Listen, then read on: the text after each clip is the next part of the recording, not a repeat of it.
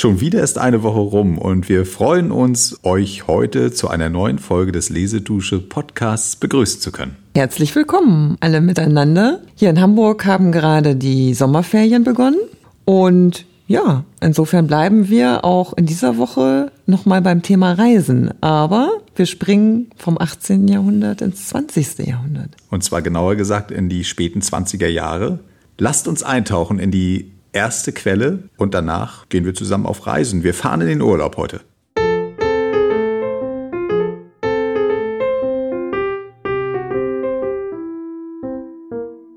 Es war eine tropisch warme Nacht Mitte August. Erika und ich spazierten an den malerischen Ufern des Starnberger Sees, nicht weit von Feldafing. Wir lebten damals mit Freunden in einem bescheidenen Hotel auf dem Land. Jede Nacht fuhr Erika dort hinaus, sobald sie mit ihrer Vorstellung an den Münchner Kammerspielen fertig war. Ich weiß nicht, was mit mir los ist, klagte sie. Alles geht nach Wunsch, aber ich habe keinen Spaß daran. Es gab ein Schweigen, ehe sie hinzufügte, der Starnberger See ist hübsch, kann so bleiben, aber ich will nicht bleiben. München ist hübsch und es spielt sich nett an den Kammerspielen, aber ich wäre lieber anderswo. Zehntausend Meilen weg von hier. Gar keine schlechte Idee, sagte ich. Es gibt genug Dinge, vor denen man davonlaufen möchte.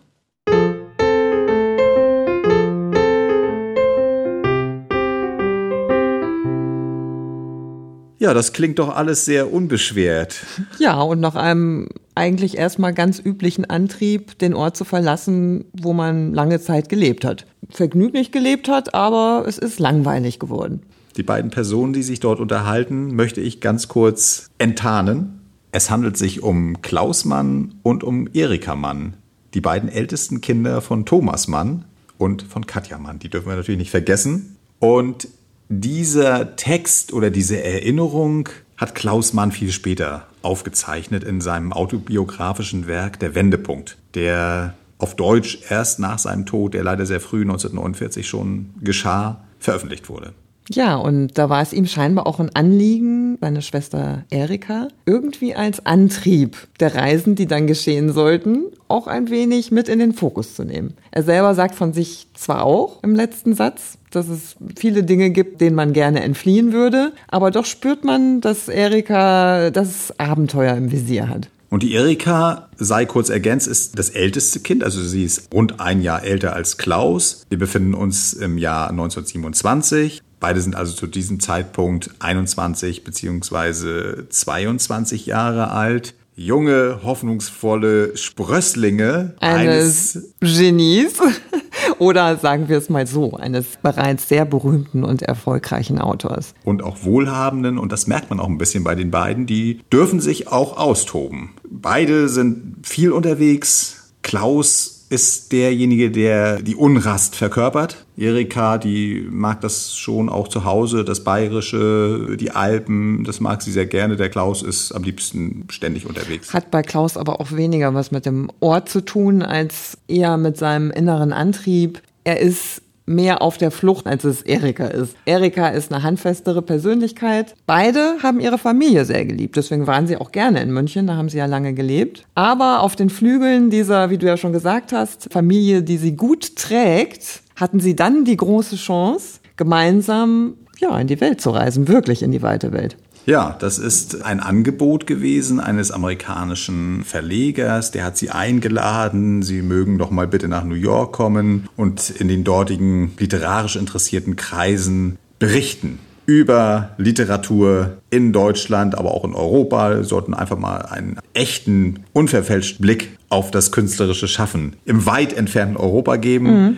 Was ja im Übrigen schon ganz interessant ist, weil zu der Zeit hatte Klaus meines Erachtens noch nicht viel geschrieben, Erika sowieso nicht, die war Schauspielerin zu der Zeit. Also dieser Ruf folgt ja auch schon sozusagen dem Ruf des Vaters, mutmaßlich. Auf jeden Fall können sie darauf zurückgreifen ja. und werden dadurch auch bekannt. Das ist gar keine Frage. Diese ganzen Netzwerke, von denen sie profitieren, zehren natürlich von dem Ruhm und auch von den guten Kontakten des mhm. Vaters, auch des Verlegers. Das ist ja der Samuel Fischer, ist der Hausverleger, auch mit sehr guten Kontakten weltweit. Insofern ist es nicht überraschend, dass dass du, auch wenn du noch nicht so sehr viel geleistet hast als junger Mensch, dass du dann doch im Mittelpunkt stehst und eingeladen mhm. wirst. Ja, vielleicht hören wir uns das mal ganz kurz an, weil es gerade so gut passt, weil ich glaube, Thomas Mann das auch sehr sinnvoll fand, wenn Kinder sich in der Welt bewegen. Da haben wir ein kleines Zitat.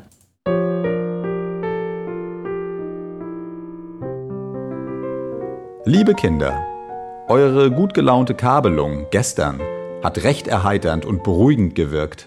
Denn etwas besorgt waren wir doch gewesen, sowohl unter dem Eindruck von Nachrichten, die von Stürmen auf dem Atlantik meldeten, und zwar keine ernsten Besorgnisse, aber doch Vorstellungen meskiner Qual erweckten, wie auch in Betreff eurer Landung und ersten Eindrücke. Nun, es scheint ja, dass alles sich freundlich angelassen hat, und ich denke jetzt, ihr habt eine amüsante Überfahrt gehabt, Bekanntschaften gemacht, vielleicht gar einen Abend gegeben und seid mit Auszeichnung behandelt worden. Ich fände das in der Ordnung, denn junge Leute sind überhaupt reizend, und ihr seid es bei vielen und schweren Fehlern noch besonders. Und über Frau Bassermann habe ich mich neulich geärgert. Wir saßen im Theater zusammen, und sie sagte wohl drei oder viermal Ja, die Kinder. Pamela, Klaus, Erika, sie sündigen auf die Namen ihrer Väter.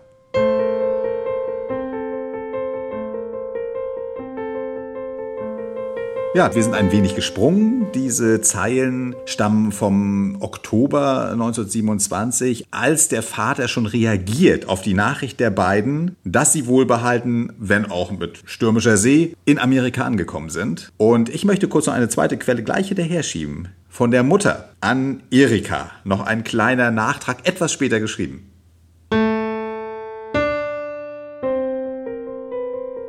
Bis jetzt scheint es ja nun also herrlich zu sein in der neuen Welt. Und Gott gebe, dass es so weitergeht. Pierre Berthaud meinte klüglich auf Sammys Frage, wie lange ihr wohl dort bleibt, sie werden bleiben, solange sie Geld haben. Und vielleicht sie werden immer Geld haben und immer bleiben. Das wäre ja auch etwas traurig. Aber ich denke, so dick wird's am Ende doch nicht kommen. Möge es euch vorläufig nur möglichst zuströmen. Immerhin muss es ja ungemein großartig sein, wenn es euch, die ihr doch in allen europäischen Hauptstädten zu Hause seid, so beeindruckt.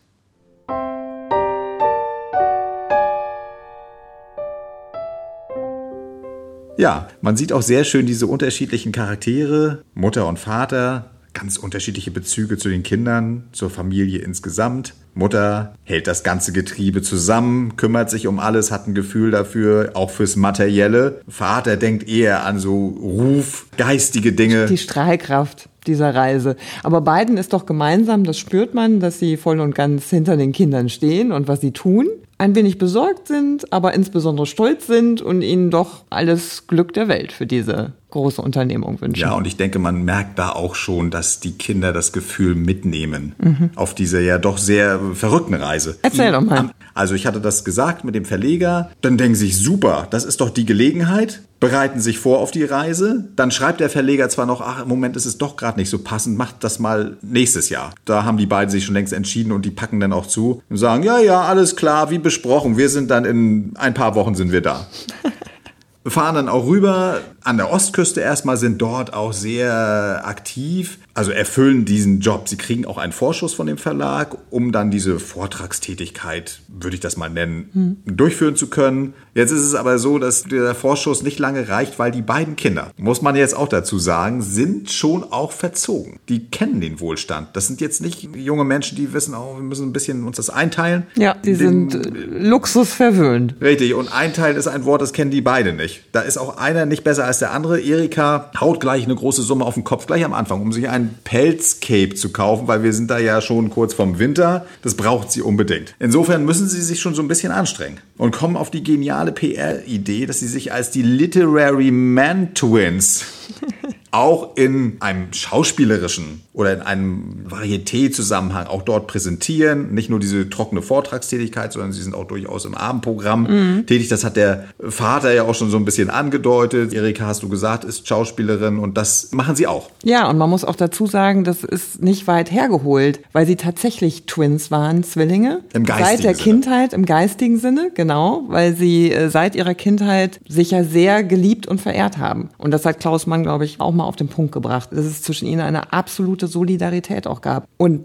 wenn man mal Fotos betrachtet oder auch, da kommen wir ja noch zu, betrachtet, was sie gemeinsam geschrieben haben, quasi eine Symbiose aus beiden, kommt einem das schon wirklich so vor, so unterschiedlich sie dann doch auch in Teilen des Wesens waren, dass das eine absolut intensive, innige Verbindung gewesen ist zwischen ja, beiden. Mit den gleichen Interessen, dem Spaß an denselben Dingen, der Freude am Entdecken. Ja, und so war es auch nur möglich, dass sie sich da durchbeißen, weil sie haben auch Probleme, ganz profane Art, dass das Englisch nicht gut genug ist. Und das hat auch sich insofern ausgewirkt, als dass der Agent, der sie dort auch vor Ort betreut hat, gesagt, also, na, wenn das nicht besser wird, dann kann ich euch auch keine weiteren Aufträge verschaffen. Aber sie schlagen sich durch und sind immerhin sechs Monate in Amerika unterwegs, gehen dann rüber auf die Westküste, lernen das explodierende Hollywood kennen, beschreiben das auch ganz witzig, dass er auch so eine Gala, wie das läuft mit den Schauspielern und diese ganze Fotografiererei. Also es macht richtig Spaß, da reinzutauchen. Es gibt auch ganz tolle Bildbände, wo man das sehr schön nachvollziehen kann, dieses Lebensgefühl. Das gefällt mir daran so gut.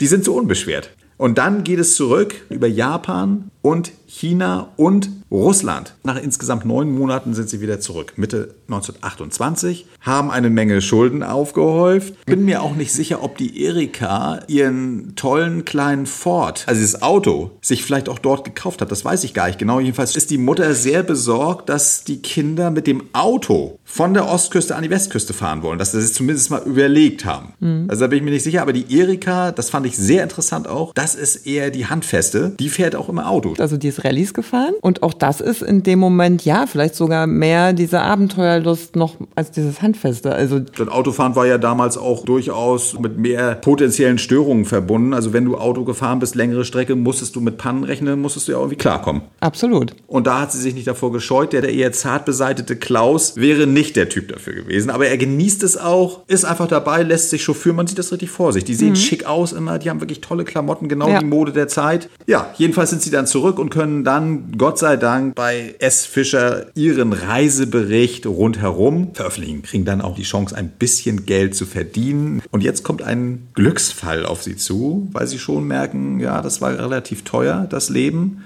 Und jetzt kommt das große Ereignis ein Jahr später. Vater Thomas bekommt den immer wieder ins Spiel gebrachten Nobelpreis nun tatsächlich. Und damit hängt zusammen, a, gibt es da natürlich auch Geld, aber eigentlich ist das eine enorme Steigerung des Wertes seines literarischen Schaffens. Die Bücher verkaufen sich mhm. umso besser, da mhm. kommt das Geld in Strömen rein und die beiden profitieren davon. Die beiden Glückspilze, muss man ja sagen. Da kommt Fatih um die Ecke und sagt, wisst ihr was, die Schulden der Reise. Ich übernehme sie alle.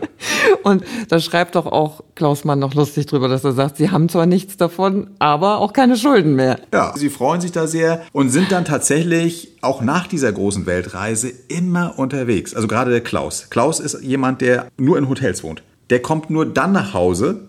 Nach Hause meine ich dann wirklich zu den Eltern wenn er mal völlig abgebrannt ist oder ihm das vielleicht gerade nicht so gut geht, dann flüchtet er zu seiner Mutter halt, mit der er alles mhm. besprechen kann. Also Erika auch viel unterwegs, wahrscheinlich aus anderen Gründen, ebenfalls gern im Hotel. Also beide vagabundierend. Ja. Und nehmen dann einen weiteren Auftrag an, der kommt ihnen ganz zu Pass, weil sie ja in Europa viel unterwegs sind, Richtung Mittelmeer, schätzen das Leben dort sehr und bekommen dann mit, dass der Pieper Verlag schon vor einigen Jahren, also in den 20er Jahren, schon eine neue Buchreihe gestartet hat, was nicht im Bedecker steht.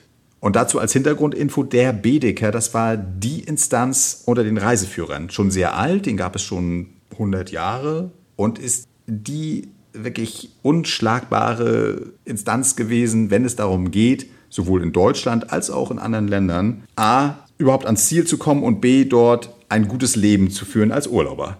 So, und wenn es so ein tolles Werk gibt, dann muss man sich schon ganz schön strecken, um da überhaupt einen anderen Reiseführer mal ins Rennen zu schicken. Und so kam der Pieper Verlag auf die Idee, das eben alternativ zu machen mit Menschen, die sich sehr gut auskennen, die das auch ein bisschen lockerer machen, ein bisschen Tratsch, mhm. gucken, was sind das für Menschen, die da sind, was gibt es da zu kaufen, so Shopping, diese neuen Trends, Mode, Gastronomie. Das soll da rein und da waren unsere beiden Twins ja genau die richtigen, weil die das Leben ausgekostet haben. Und insofern haben die sich wahrscheinlich auch gedacht, ja, wieso nicht? Wir kennen das sehr gut, wir sind da sowieso. An der Côte d'Azur und der Riviera eh schon ja. fast zu Hause. Klaus hatte seine Schreibutensilien, seine Schreibmaschine immer dabei. Im Grunde genommen war der immer bereit und hat das auch gemacht, hat wahnsinnig viel gearbeitet. Ja, also halt direkt wieder aufgesattelt und ab. Ab ins Auto mit dem kleinen ab Ford. an die Riviera. Ja, sie waren also völlig irre. Zuerst noch in Lappland, ganz in den Norden gefahren, alles mhm. mit dem Ford. Dann runter, gen Nizza und Co. Und das hat alles wunderbar funktioniert. In Nordafrika waren sie zeitweise auch. Ja wo wir eine sehr schöne Stelle gefunden haben, wo die beiden den Haschischkonsum mal einfach ausprobieren wollen. Das geht total nach hinten Und los. natürlich, sagen wir es mal, begeistert zu Werke gegangen sind ja. und auch nicht auf die Bedienungsanleitung geachtet haben. Nein, der Rat ihres Reiseführers wurde komplett ignoriert und es endete furchtbar. Aber sie haben es wenigstens überlebt. Das ist schon mal gut. Und dann legen sie diese wunderbaren Erlebnisse in Schriftform nieder. Das Buch erscheint 1931 und Erika ist da schon wieder unterwegs. Da macht sie nämlich eine Rallye quer durch Europa. Tausende von Kilometern fährt sie da mit ihrem mhm. verrückten Auto. Man hat es richtig vor sich mit dieser Kappe auf und ja, das fühlt sich alles ganz leicht an. Nichtsdestotrotz ist Klaus Mann natürlich auch ein sehr feinsinniger Erika, auch politischer Mensch, der das aber rückblickend sich fast schon nicht mehr verzeiht und hält dort fest. Ja, er wusste, dass es eine Krise gibt. Massenarbeitslosigkeit, die Nazis auf dem Vormarsch. Dann kommt diese Weltwirtschaftskrise alles zusammen. Das fühlt sich nicht gut an. Mhm. Aber er hat es einfach ignoriert obwohl es seine Aufgabe gewesen wäre, rückblickend betrachtet als politischer Schriftsteller, so sieht er sich auch immer mehr, hätte er was tun müssen, hätte er eingreifen müssen. Aber das schiebt er einfach zur Seite unter dem Motto, die Regierung wird sich schon drum kümmern. Ja, also man muss sagen, selbst bei dem Riviera-Buch klingt es schon an. Ne? Also es ist nicht so, dass sie es völlig ignoriert haben. Also da gibt es ganz spannende Momente, wo die Stimmung plötzlich umschlägt, mal ganz kurz. Das ist wie so ein mini kleines Aufblitzen der düsteren Ereignisse, die natürlich alle ahnen. Also Erika war war meines Erachtens vielleicht auch schon zu der Zeit eigentlich ein bisschen politischer. Die hat es zumindest dann früher auch ausgerollt mit ihrem politischen Kabarett. Die Pfeffermühle und ähnlichem. Also ist vielleicht auch wieder pragmatischer zur Sache gegangen, wie vorher auch. Während, glaube ich, Klaus Mann ein verinnerlichter Typ war und schwer mit sich gehadert hat auch. So ist es. Und etwas später, sie müssen ja dann auch alle ins Exil, nach der Machtergreifung der Nazis. Und Klaus Mann schreibt dann in Holland diesen ganz berühmten Roman Mephisto. Viele von euch werden das kennen, diese Verfilmung mit Klaus Maria Brandauer in der Hauptrolle, dieses Schauspielers Hendrik Höfgen, der mhm. eben sich dem Teufel verschreibt, also dem Bösen verfällt. Den Nazis. Und wo er eben auch ganz genau die Mechanismen beschreibt, wie sich Menschen mhm. durch Eitelkeit, durch Karriere, ja. Drang und ähnliche Eigenschaften sich immer mehr vereinnahmen lassen von diesem System des Bösen. Genau, und ich glaube auch der Wohlstand und die Eitelkeit, benennen wir es ruhig mal so, hat vielleicht auch dazu geführt, dass sie eben in diesen Jahren der absoluten exaltierten Unbeschwertheit, Fröhlichkeit, da wirklich mehr oder weniger vorbeigeritten sind. Und das ist für diese ganze Generation, also die jetzt da in dieser Art und Weise überhaupt die Möglichkeit hatte, damit umzugehen, glaube ich, immer auch ein Schatten geblieben. Also bei Klaus Mann mutmaßlich nicht nur das, aber der Schatten in seinem Leben war ja so groß, dass er sich auch dann am Ende entschieden hat, aus dem Leben zu treten. Ja, leider. Damit sind wir auch schon fast am Ende angekommen. Wir haben, weil es wirklich Freude macht und wir ja in der Ferienzeit sind, haben wir uns auch hier entschieden, eine Nachlese zu veranstalten. In der nächsten Folge haben wir für euch die schönsten Stellen ja. aus dem Buch von der Riviera zusammengestellt. Die werden wir euch dann in der Folge servieren. Ja, ich musste auch die ganze Zeit schon ein bisschen an mich halten, weil die Textstellen sind schon ausgewählt und ich muss sagen, das macht wirklich eine wahnsinnige Freude, diesen beiden Menschen zuzuhören bei ihren Erlebnissen an der Riviera, die mit Sicherheit in keinem Reiseführer stehen würden, weil die sind so hochpersönlich. Ja, von Leichtigkeit, Tiefe, malerischer Schönheit, das macht einfach Spaß. Es ist auch also nützlich. Da, natürlich. Also, ich habe sehr interessante Sachen gelernt, die vielleicht heute noch gültig sind. Ich möchte noch nichts verraten, ja. aber es ist auch praktisch, das Büchlein. Mhm. Und da freuen wir uns schon drauf und wir bedanken uns schon jetzt für eure für Aufmerksamkeit. Eure Aufmerksamkeit und freuen uns auf die Reise an die Riviera. Ja, bis dann, bis nächste Woche. Tschüss. Tschüss. Lesedusche. Entdecke die wohltuende Wirkung des Lauschens.